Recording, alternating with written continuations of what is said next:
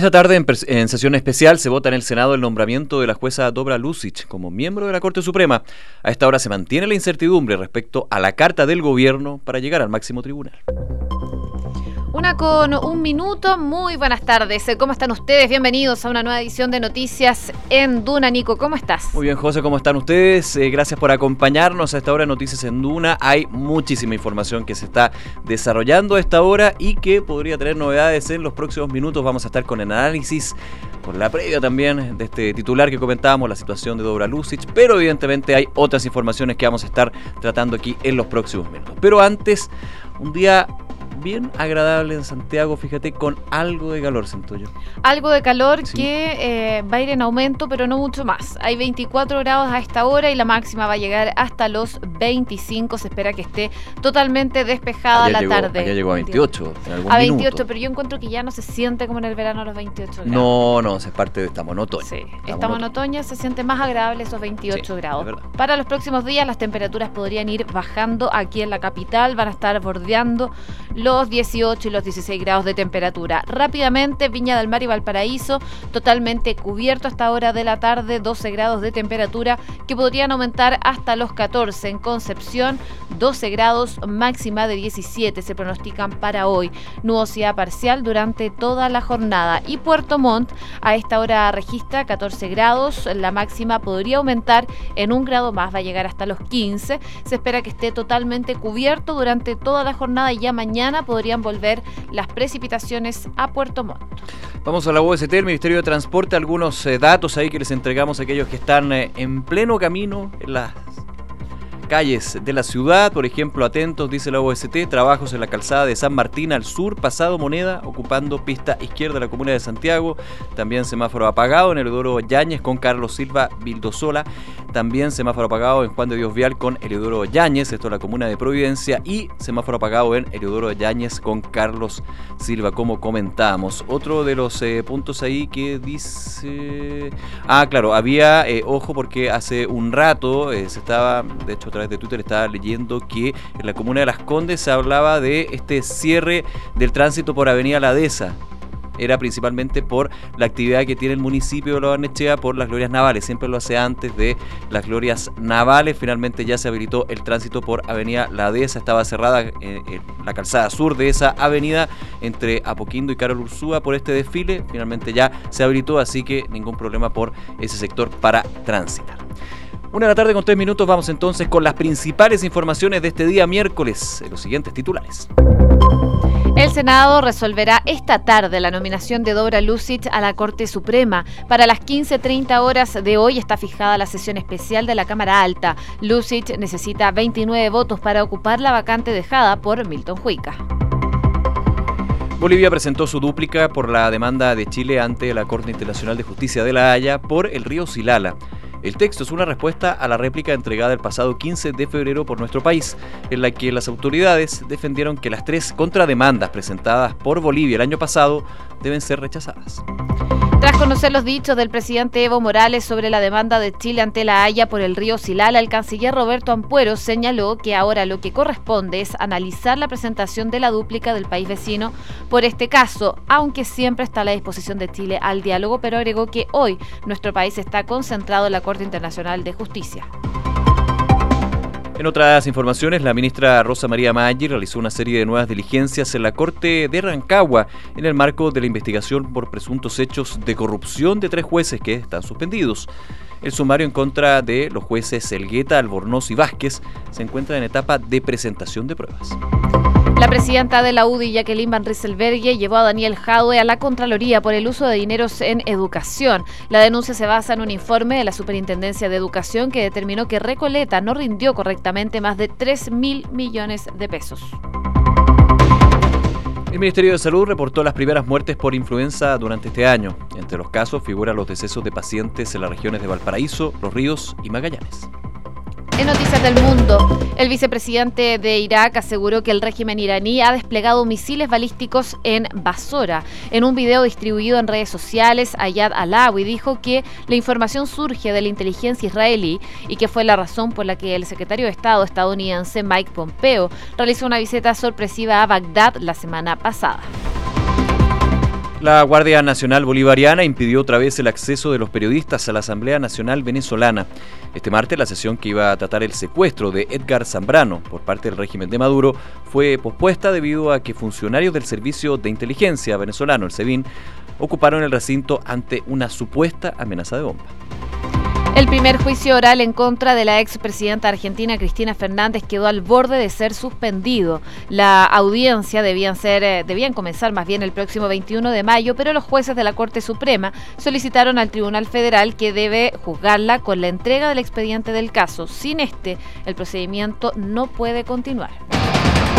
en el deporte, la Intendencia Metropolitana elevó el aforo para despedir a la Roja Femenina de Fútbol. Las autoridades accedieron a la petición hecha por la ANFP para dar un masivo respaldo al equipo de José Letelier en el amistoso ante Colombia, el último duelo antes de partir al Mundial de Francia. Una de la tarde con siete minutos. Partimos revisando los principales temas eh, del ámbito nacional y uno que va a estar marcando la jornada es la votación de la designación de Dora Lucich a la Corte Suprema.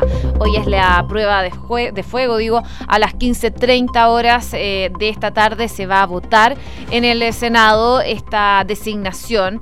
Ella busca ocupar el cupo del ex supremo Milton Juica que dejó el tribunal tras cumplir los 75 años, así que por eso entonces se debía reemplazar eh, su puesto con una quina que elaboró la propia Suprema y de la cual se eh, elegiría un nombre para que reemplace el cupo de Juica. Bueno, finalmente el nombre fue de Dora Lucic. La Corte Suprema había presentado esta quina ya el pasado 27 de marzo el presidente, la que estaba compuesta por Sergio Mora, Miguel Vázquez, Roberto Contreras y María Repeto y la mencionada, por supuesto, Dora Lucic. Finalmente es Lucic la que va a tener tener que necesitar estos 29 votos para eh, ser finalmente nombrada como miembro de la Corte Suprema, una situación que se ve bastante complicada y que todavía no hay realmente certeza de lo que vaya a pasar el día de hoy en el Senado. Claro, las conversaciones se mantienen. Recordemos que ayer comentábamos que el gobierno de alguna manera eh, señaló que era el Senado quien tenía que definir si efectivamente la carta propuesta por el Ejecutivo llegaba a la Corte Suprema o no. Esto ante las eh, denuncias que se han dado a través de distintos medios con respecto al actuar que ha tenido la jueza eh, de la Corte de Apelaciones, Dobra Lucic. El tema es que en los partidos ya se empiezan a tomar posiciones, pero aún se mantiene la incertidumbre porque no hay mucha claridad. Por ejemplo, el PPD, recordemos el día de ayer, emitía un comunicado solicitando al gobierno que retirara la candidatura de Lucic, pero no se señalaba que si se mantenía la candidatura, lo cual se mantiene hasta el minuto, iban a votar en contra o no. Reuniones el día de hoy eh, en, el Partido Socialista, de hecho, para definir cuál va a ser la postura del partido frente a esta carta del Ejecutivo. Eh, fuentes eh, que cita la tercera durante esta tarde afirman que Isabel Allende, Alfonso Durresti y Carlos Montes estarían por no aprobar el nombramiento, pero es un trascendido. Aún no hay una postura oficial que evidentemente se va a conocer a esta, en esta sesión especial cuando se vote la situación de la jueza. Al parecer también se inclinaría Álvaro Elizalde votar en contra de la candidatura de Dora Lucis. Así que ya desde el Partido Socialista habría un voto en contra. Desde el oficialismo tampoco hay una mirada muy concreta. Recordemos que el senador Felipe Cas dijo que él votaría en contra. La eh, presidenta de la UDI, la senadora Van Rieselberghe, también dijo que lo estaba analizando, pero uno entendería por sus palabras que si el gobierno mantuvo la carta de Dora Lucic, ella estaría votando a favor. Entonces hay desde la oposición y el oficialismo pura incertidumbre. No hay claridad si efectivamente se podrían llegar a los 29 votos, estos dos tercios que son necesarios para que eh, la jueza de la Corte de Apelaciones de Santiago llegue a la máxima magistratura. También recordando lo que fueron las señales desde la misma Corte Suprema. Estuvo aquí en Nada Personal eh, Lamberto Cisterna señalando que si se hubiera conocido los eh, datos y estas informaciones antes, quizás no hubiera estado, en la quina que presentó la Corte Suprema. Eso se, desprendía de las palabras de Lamberto Sistema, obviamente eh, muy cuidadoso de esta situación que se mantiene. Así que a las 13 y a las 3 y media habría novedades ya definitivas con respecto a la carta del gobierno para ocupar el sillón de Milton Fuica en la Corte Suprema. Una de la tarde con 10 minutos. Escuchas Noticias en Duna con Josefina Stavrakopoulos y Nicolás Vial. Hay novedades respecto a este caso del río Silala. Bolivia hoy día respondió los argumentos de Chile ante la Corte Internacional de Justicia por este caso. Eh, esto lo ha informado desde Bolivia diferentes medios, por supuesto, acá en Chile también.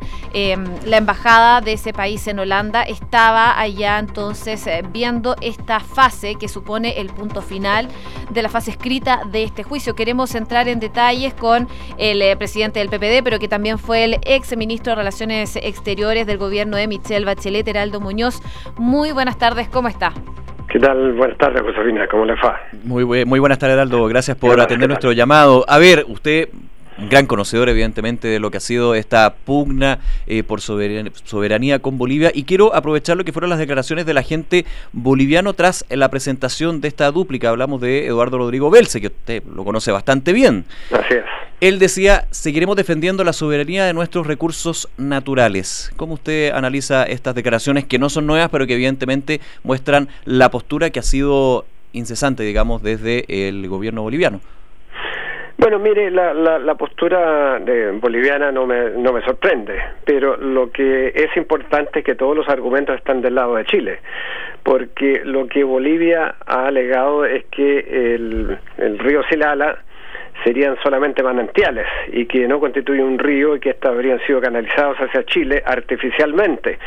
Cuando Bolivia hasta el año 96 reconocía que el Silala es un río internacional, declaraciones de sus cancilleres, comunicados de prensa y además de eso los mapas, la cartografía boliviana, incluso aparece el río Silala como río, eh, incluso un anexo del Tratado de 1904.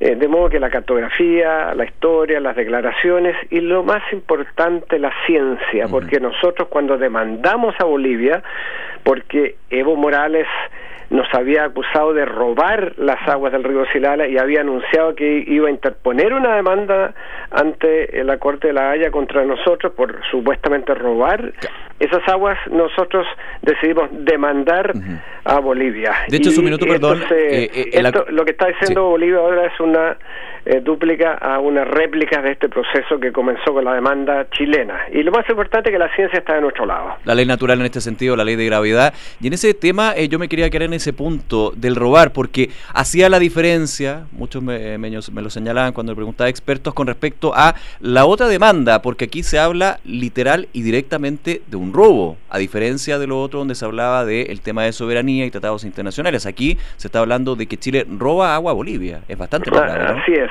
pero la posición boliviana es muy débil porque nosotros le vamos a demostrar a la Corte que, en primer lugar, este es un río internacional. Eso es lo que le estamos diciendo a la Corte, que determine si es un río o no. Y la ciencia demuestra, porque fuimos eh, con geólogos, hidrólogos internacionales y nacionales al, al Silala, arriba a 4.900 metros de altura donde está el, el Silala, y todos eh, eh, concluyeron que este ha sido un río durante miles de años. Así que la ciencia está de nuestro lado. Le dijimos que la Corte determine si es un río. Si es un río, corresponde a un uso razonable y equitativo de esas aguas. Y Bolivia no puede afectar la calidad o la cantidad de las aguas que fluyen hacia Chile por, por la pendiente natural.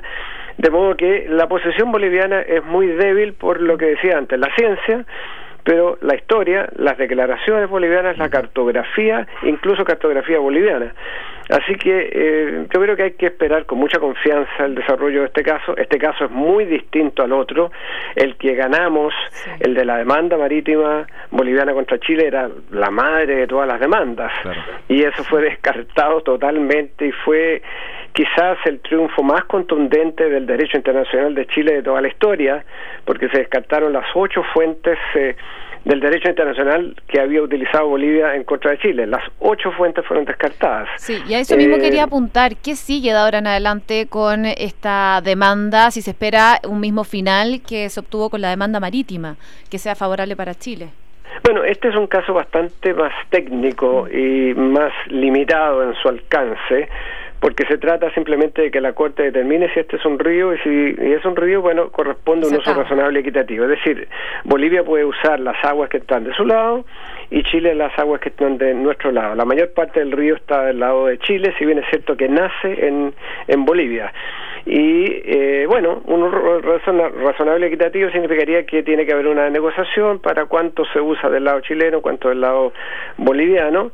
de modo que yo creo que este es un caso que Chile tiene todos los argumentos para ganar. Bolivia tiene una, un, un sustento tan débil que ha tratado de disfrazar su contramemoria, es decir, la respuesta a Chile de una contrademanda que, es bastante peculiar y sorprendente porque lo que ha dicho Bolivia básicamente son cosas que Chile no ha pedido, digamos, ha dicho que tiene soberanía plena sobre los canales que transportan el agua y que están en el lado boliviano. Y bueno, Chile nunca ha tenido ninguna aspiración a que eso sea chileno. Y además eso fue una, una concesión que dio Bolivia a una empresa privada inglesa en 1908. Entonces, eh, los argumentos bolivianos son muy débiles y nosotros tenemos confianza en, el trabajo serio que se ha hecho del lado chileno. Y hay un punto también que las elecciones en Bolivia son en octubre, así que probablemente... Siempre está el tema político finalmente. Evidentemente, yo creo que ustedes han dado en, el, clavo. Aquí tenemos un presidente candidato que es Evo Morales y que evidentemente este caso, él tiene que de alguna manera eh, sacarle algún partido aunque él ha tenido una actitud bastante defensiva, porque él originalmente había anunciado que Bolivia descartaba presentar una contrademanda uh, contra Chile por, por estas aguas del río Silala, y, sin embargo, por la presión que tuvo internamente, eh, se vio obligado a revertir algo que había hecho públicamente que no lo iba a hacer, por las elecciones. De modo que esto viene en un momento bien eh, especial Así que eh, yo, yo creo que Bolivia va, va a mirar esto con mucha atención, mucho más atención que la nuestra, porque nosotros tenemos confianza en los fundamentos técnicos, jurídicos, históricos y, y como digo, de la cartografía y de las propias declaraciones de si esto cambió en 1996. Ahí recién Bolivia empezó a cambiar la historia respecto a que esto no era un río cuando había reconocido, incluso un canciller boliviano llegó a sacar una declaración diciendo, no, esto es un río internacional. Estamos conversando con Heraldo Muñoz, eh, presidente del PPD, ex canciller, y quería eh, ver cuál es su evaluación con respecto a la más que la postura, eh, cómo ha manejado la Cancillería actual del gobierno de Sebastián Piñera este tema de la demanda boliviana, preguntándoselo también con el contexto de lo que ha sido, por ejemplo, la crítica que usted ha tenido a el manejo de la política exterior, sin consenso con los distintos actores, deja de lado la política de Estado. ¿También ha sido parte de esta situación en, el, en el tema del Silala, por ejemplo? No, para nada. Aquí ha habido un manejo muy serio por parte de la Cancillería del, del presidente Sebastián Piñera, ha habido una continuidad de los agentes que nosotros nombramos y de los equipos técnicos, así que el, el, manejo de este caso ha sido impecable a mi juicio y, y estoy muy confiado en el en, tanto en los abogados nacionales, en el en el agente Jimena, la agente Jimena Fuentes, eh, los coagentes eh, chilenos eh, eh, que son personas muy calificadas y los equipos técnicos, tanto nacionales como internacionales, hay abogados, hidrólogos, geólogos trabajando, así que no, impecable el trabajo de la Cancillería eh, que ha continuado desde nuestro periodo hasta ahora, así que no, no tengo ni el más mínimo cuestionamiento, por el contrario, mi apoyo eh, incondicional a lo que están haciendo. Y por último, se nos acaba el tiempo, pero en su calidad de presidente del PPD, imposible no preguntarle por la situación que va a atravesar hoy Dora Lucic, esta votación. Desde el Partido por la Democracia eh, ya dijeron que se van a abstener, pero quería preguntarle si a lo mejor hay senadores que podrían estar en duda de la votación del día de hoy, si a lo mejor podrían participar. Bueno, mire, nosotros eh, tuvimos unas conversaciones con los senadores hace eh, muchas semanas. yo estuve en, Valparaíso y, conversamos y quedamos claros en primer lugar que no fuimos consultados, eh, que no teníamos eh, por lo tanto un compromiso con el gobierno. Y de hecho ayer sacamos una declaración como Partido por la Democracia eh, sugiriendo que a la luz de los trascendidos antecedentes y eventuales irregularidades que en que habría incurrido la, la jueza Lucich, eh, creíamos que eh, el gobierno debiera retirar de inmediato eh, su postulación. Pero bueno, el gobierno ha decidido seguir adelante, pero nosotros creíamos que era mejor tanto para la propia magistrada como para el gobierno que retirara esta nominación. bueno, no ha sido así y nuestros parlamentarios entonces están en total libertad de acción, no tienen ningún compromiso con el gobierno respecto a esta postulación, así que probablemente todos ellos se van a abstener. Esa es eh, la conversación que hemos eh, tenido. Pero hay algunos que podrían estar en duda a lo mejor. Eh, bueno, mire, cada parlamentario al final vota en conciencia y, aquí no hay ninguna obligación que el partido les imponga, de modo que cada uno de ellos verá qué es lo que hace al, momento de, de votar, si es que eso en definitiva pareciera ser lo que va a ocurrir. Bien, Heraldo Muñoz, presidente del PPD, ex canciller, nuevamente muchísimas gracias por acompañarnos a esta hora con estos distintos temas que son parte de la contingencia. Que esté muy bien. Buenas gracias, tardes. Hasta luego. buenas tardes, hasta luego. Gracias. Una de la tarde con 21 minutos. Escuchas Noticias en Duna con Josefina Stavrakopoulos y Nicolás Vial.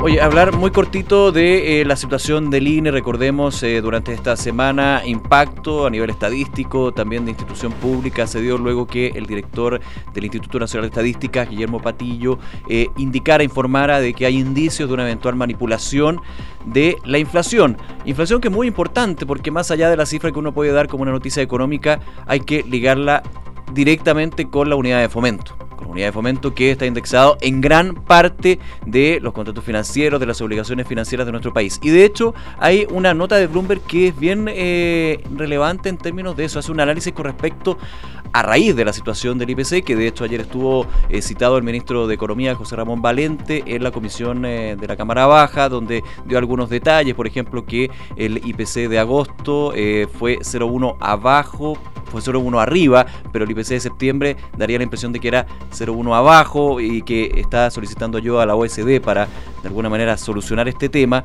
Esta nota de Bloomberg dice que a través de la polémica por los indicios de manipulación, muestra una adicción de Chile a la unidad de fomento, una UEF que data de 1967, cuando se introdujo en su minuto para proteger a los ahorradores de la creciente inflación.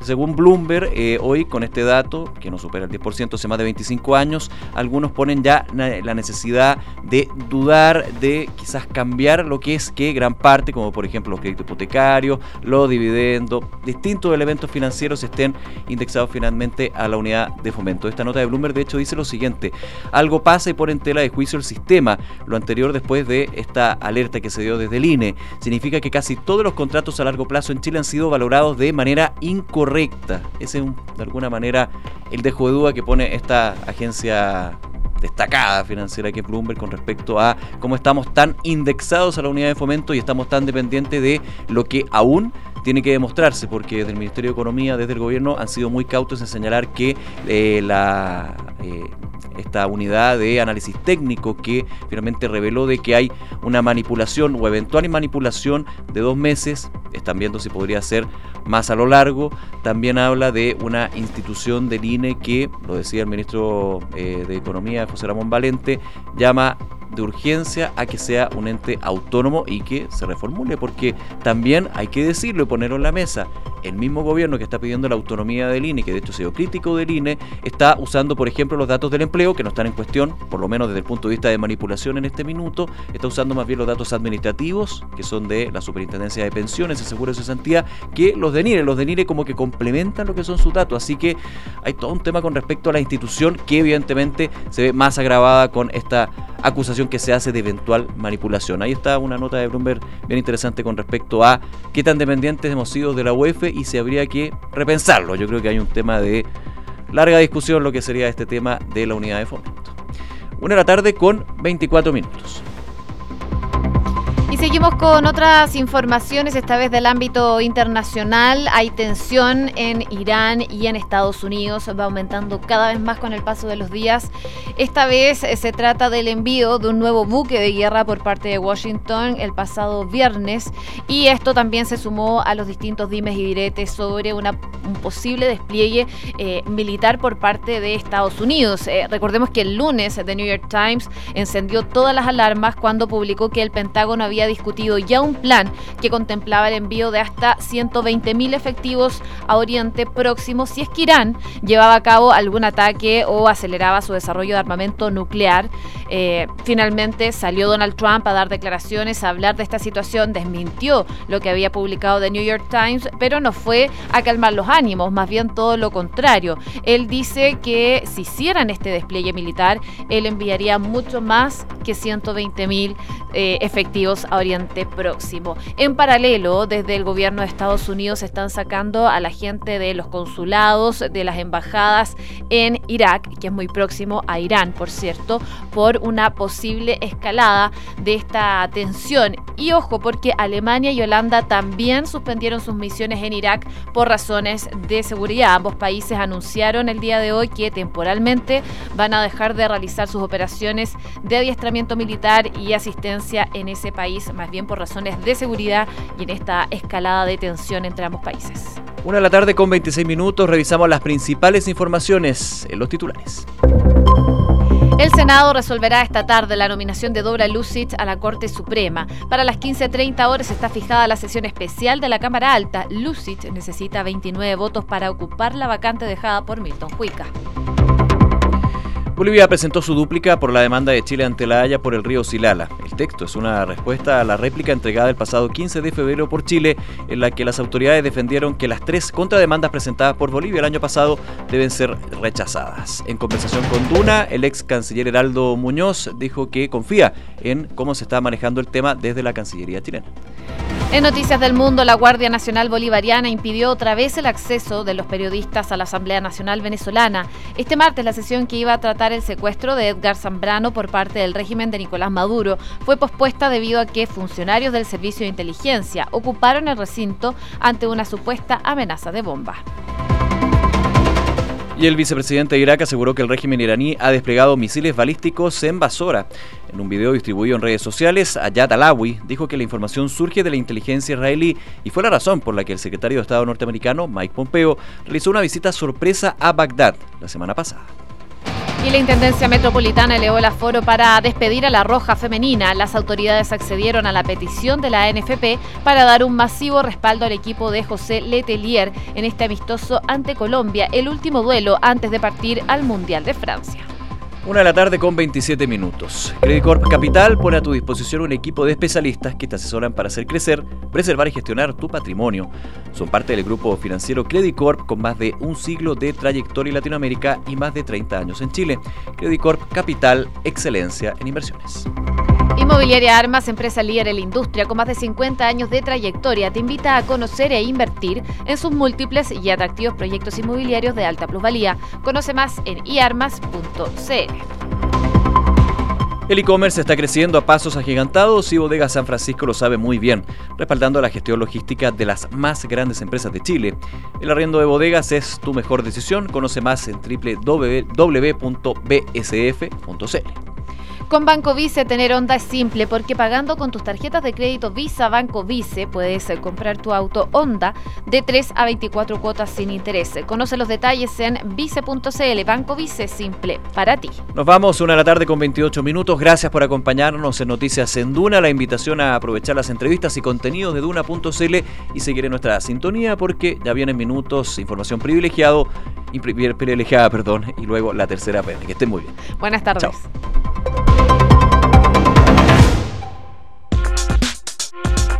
Duna presenta Información privilegiada. Auspicio de